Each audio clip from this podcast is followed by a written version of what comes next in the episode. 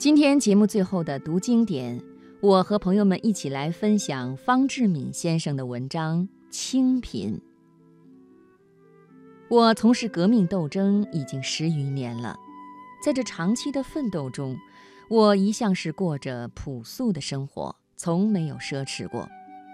经手的款项总在数百万元，但为革命而筹集的金钱是一点一滴地用之于革命事业。这在国方的伟人们看来颇似奇迹，或认为夸张；而矜持不苟、舍己为公，却是每个共产党员具备的美德。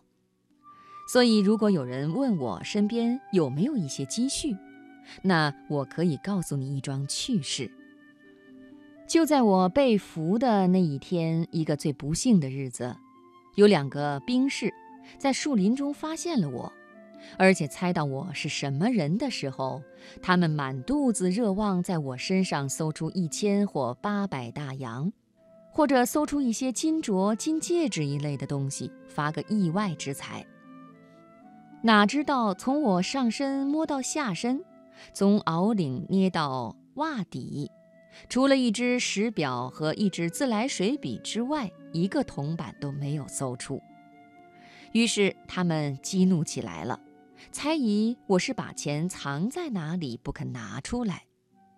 他们之中有一个左手拿着一个木柄榴弹，右手拉出榴弹中的引线，双脚拉开一步，做出要抛掷的姿势，用凶恶的眼光盯住我，威吓地吼道：“赶快把钱拿出来，不然就是一炸弹把你炸死去！”哼，你不要做出那难看的样子来吧。我确实一个铜板都没有存，想从这里发洋财，你是想错了。我微微淡淡的说：“你骗谁？像你当大官的人会没有钱？拿榴弹的兵士坚不相信，绝不会没有钱的，一定是藏在哪里。我是老出门的，骗不得我。”另一个兵士一面说。一面弓着背，重来一次，将我的衣角裤裆过细的捏，总期望着有新的发现。你们要相信我的话，不要瞎忙吧。我不比你们国民党当官个个都有钱，我今天确实是一个铜板也没有。我们革命不是为着发财的。我再向他们解释。等他们确知在我身上搜不出什么的时候，也就停手不搜了。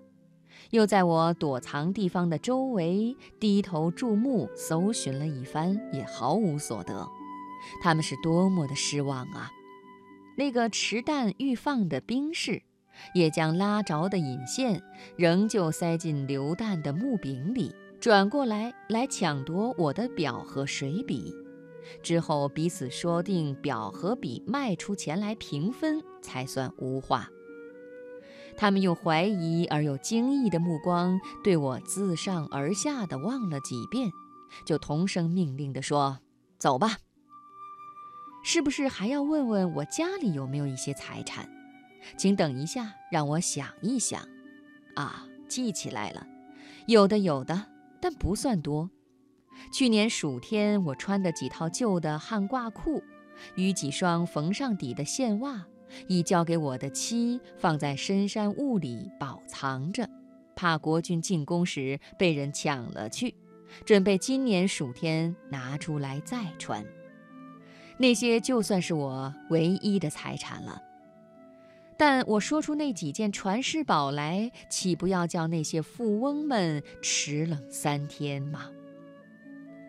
清贫、洁白、朴素的生活，正是我们革命者能够战胜许多困难的地方。